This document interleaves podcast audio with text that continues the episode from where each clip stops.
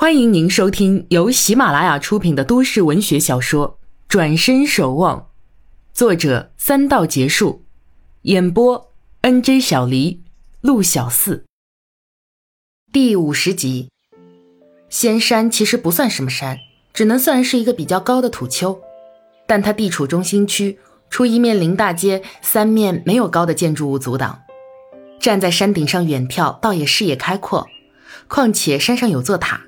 据传历史久远，虽则经历风雨而又在现代重修，但毕竟有个名头在。中心区恰又缺个绿化休闲场所，这山便借着这塔的光被留了下来。当然也是经过雕琢，这山原本不是这样的，也有了满山翠绿和石阶。山脚那片广场也是炸平半盘山而来的。陈谷指着山下的老屋屋顶和河流桥梁，一一向王董介绍。我小时候都在这河里游泳，喝的是井水。现在河水、井水都脏了，没人用了。有座桥挺不错的，是明朝的，以前修过，但基本保持原貌。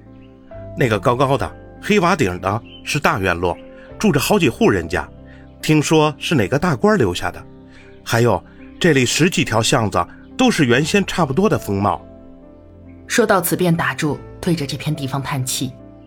王董抬眼又向远处望，远处高楼林立，他心有感慨，却问陈谷：“要是这些都没了，你有什么感想？”陈谷望着熟悉的景况，心中当然是不舍，便说道：“城市人多，多盖些住房也是难免的，可要把巷子、桥、河都占去，不但后人没有遥祭先人的东西，还破坏了我们整体的文化。”王董不置可否，许久才道：“你看看那些大厦，哼，现在他们才是整体文化，这些老旧的才是破坏了整体文化。”他的话充满冷意。陈谷听言不禁呆愣住，心中难受，却也不得不认同王董的讲法。王董，真的没办法保住他们吗？他忍不住扭头看着王董，期盼他有所挽救。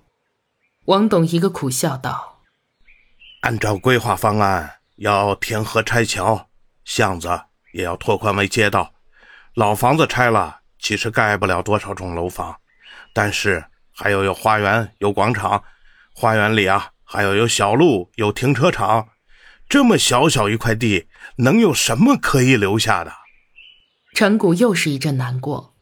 这么说，是非全拆了不可了。王董看看他，突然问：“你觉得我该不该接下这工程？”陈谷暗自吓了一跳，他实在是不敢对此有所表态。王董淡然一笑，道：“我只是听听意见。你自小在这里长大，对这儿的感情不一般呐。如果多年后这里全然变了样，你作何感想？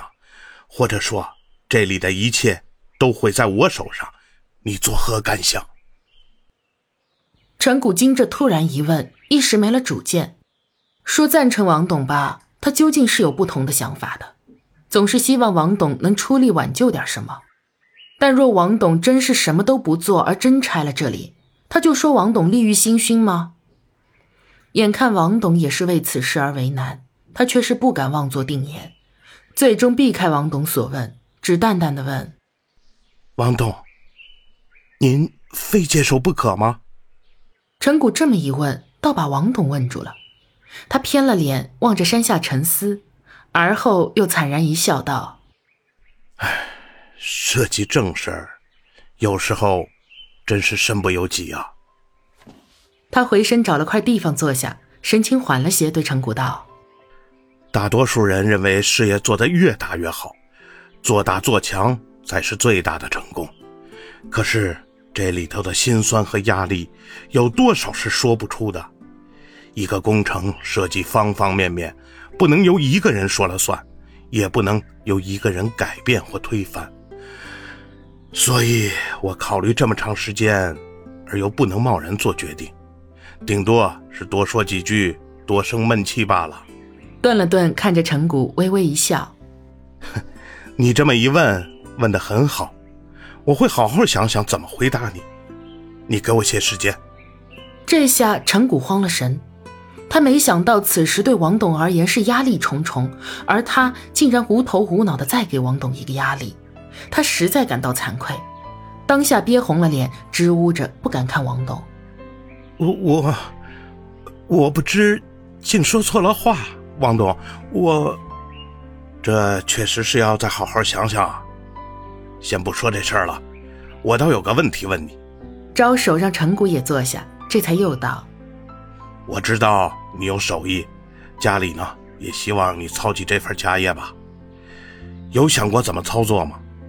这里若是拆迁了，你是回老家还是平时接点朋友的活不是为了赚大钱，只是活动活动。至于弄成事业，还没想。等过几年再说吧。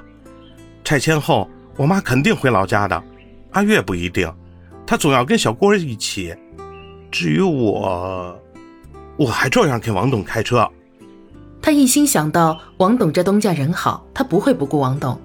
王董哈哈笑着，心情愉悦起来。哈哈哈哎呀，你懂事儿，我知道。可你有没有想过，我都这样的年纪了，要没有大不了的事儿，我就在家养老了。难道让你带着我这老头子整天开着车去兜风？这么笑着说话也轻松，心里却隐隐伤感。陈谷听出他话里有意，心感沉重，只笑一下便止住道：“王董，我也是随缘之人，有机会弄事业，我也会用心去弄；机会不成熟，我也不会强迫自己。拆迁后，只要王董还没退休，还有需要我的地方，我不会不念您的恩，至少……”王禅现在没在您身边，我来照顾王董也是应该的。喉咙一哽咽，便说不下去了。王董点点头，站起身，双手背在身后，朝山下望了望，道：“越是老了，越就想到子女。我大半辈子的劳累其实不算什么，这段时间确实为了工程的事儿伤脑筋，但比起王禅的事儿，那些根本……”就是外在平天的烦恼。王禅要是平平安安、健健康康、开开心心，我舍弃一切也愿意啊。说到王禅，陈谷自然又是一番缠绵心绪。王董对王禅的愿望，他深有同感。是啊，外在的烦恼总是把握不住的，也不可能全部随愿。身边的人若保护不住，才会真正失去寄托。更别提实现梦想了。两人下山时又是默然，一前一后的走出广场，向车子这边走来。未及走进车，猛然间从小巷冲出一人，向二人跑来。